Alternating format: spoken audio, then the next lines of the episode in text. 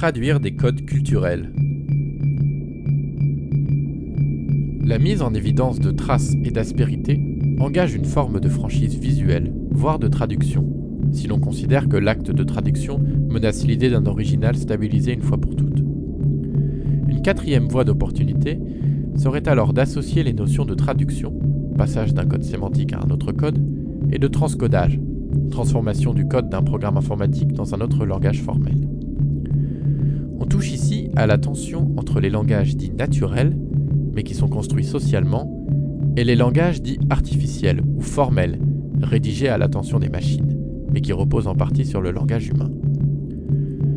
Fonctionnant à partir de cycles d'ingestion et de digestion de données, le deep learning affecte le rapport au langage, avant de concerner les images, sons et vidéos. Il s'inscrit dans la longue histoire de la littérature informatique, que prolonge dans une approche plus appliquée des initiatives prometteuses comme SudoWrite ou ChatGPT, qui rédige et reformule des textes à la demande suivant diverses indications. Générer une description, changer le ton, résumer ou allonger le contenu, etc. Mais pourrait-on aller plus loin et investir le code informatique pour délimiter et travailler des codes culturels impliquant plusieurs modes d'expression? Comment non pas seulement transférer, mais traduire Une telle hypothèse a été entrevue au début des années 1990 par le théoricien des médias Wilhelm Flusser. Si je ne peux pas traduire, je ne peux pas comparer. Il est très facile de traduire un traité de chimie, de l'anglais en français, mais traduire un poème de Lita Hippo en français est presque impossible. Traduire Mozart en architecture est un grand problème. Peut-être lorsque la science des codes aura fait des progrès plus grands, on pourra faire des familles de codes. Peut-être trouvera-t-on des codes qui peuvent être traduits et d'autres qui ne le peuvent pas. Si on fait un tel catalogue, on comprendra beaucoup de choses sur la situation humaine. Pour le moment, ça n'existe pas. Je sais seulement que la théorie de la traduction est une théorie, pour les temps nouveaux.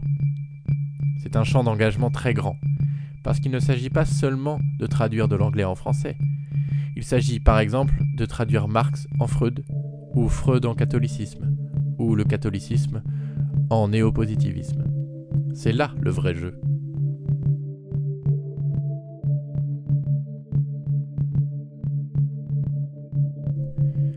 Plusieurs initiatives ont exploré la faculté des IA à allier la traduction de codes culturels et informatiques.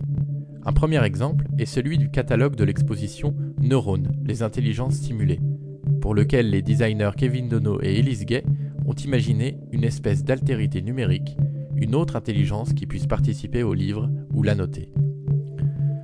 Le projet prend comme point de départ un réseau de neurones développé par Alex Graves à l'Université de Toronto, à l'origine dédié à la prédiction du trafic routier, et qui eut comme premier champ d'application, à la fin des années 2000, la reconnaissance de l'écriture manuscrite. Ce script a pour objectif d'anticiper le tracé du crayon en fonction des points précédents. Kevin Dono et Elise Gay ont récupéré les sources du programme et l'ont entraîné avec divers paramètres pour jouer avec ces failles et générer le dessin des titres de l'ouvrage. Il y a beaucoup de fois où le réseau de neurones s'emballe et les choses dérivent. Un autre script utilisé produit un système d'analyse syntaxique des contenus du catalogue. Il analyse chacune des doubles pages et identifie les champs lexicaux récurrents et leurs connexions. Pour Kevin Dono et Elise Gay, il est important de situer les compétences des designers dans leur capacité à rencontrer et à comprendre des objets techniques, historiques et culturels, pour parvenir à les détourner ou à les associer d'une nouvelle façon. Presque un travail de commission d'exposition. Dans cette visée, les designers ont des jours heureux devant elles ou eux car la montée en puissance des templates et des logiques d'automatisation a pour vertu de trier les contextes fertiles. Y avait-il vraiment de la création dans ces endroits où l'on ne fait que produire des codes? Plutôt que de partir par défaut d'une suite logicielle comme Adobe, éprouvée mais épuisée par le marché, il est plus judicieux de se demander quelle technique fait sens. Le spectre des IA, si on les considère dans une approche ouverte, se révèle assez large pour explorer des traductions de codes culturels. Le designer Simone Rebaudengo voit ainsi dans le machine learning une façon non pas de reproduire des codes, mais d'explorer le spectre entre deux codes. On pourrait par exemple donner comme consigne à une machine d'appliquer un style à un objet pour lui injecter 40% du designer Alvar Aalto ou 30% de Aalto et 40% de quelqu'un d'autre. Et naviguer dans l'espace étrange que cela propose identifier des continuités inattendues entre des designers. Toujours selon Simone Rebodengo, les poussées techniques des modèles statistiques de langage comme Google LAMDA Language Model for Dialogue Applications, sorti en 2020, autorise désormais à converser non plus seulement avec n'importe qui, mais avec n'importe quoi. Comme par exemple avec Pluton, qui va alors répondre du point de vue d'une planète. De nouveaux types de traductions pourraient apparaître grâce aux IA, comme s'enthousiasme Cristobal Valenzuela, le cofondateur du logiciel Runway ML, dédié à l'édition de vidéos grâce au machine learning. Par exemple, des images 2D peuvent être transformées en 3D ou des images en son. Ces croisements de fonctions médiatiques pourraient nourrir les disciplines et domaines de recherche de la création. Ce passage d'un média à un autre a été mis en évidence dans ce qui pourrait être un des premiers ouvrages de poésie en langue française écrit par un réseau de neurones.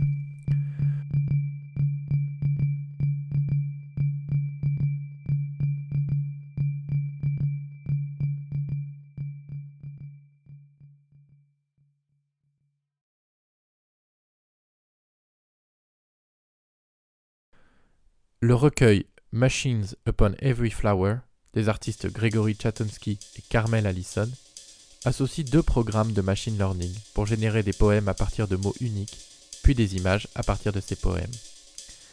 Ce travail par phase et par association invite à replacer les IA dans un écosystème plus large associant humains et non humains.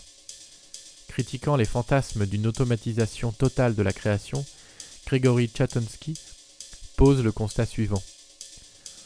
L'autonomie sous-tend une logique de l'absolu, de la séparation, dont la forme matérielle est l'instrumentalisation de tout le reste comme ressource. Or, rien n'est autonome, tout est dépendant d'un tissu d'autre chose. Quel est le tissu de l'IA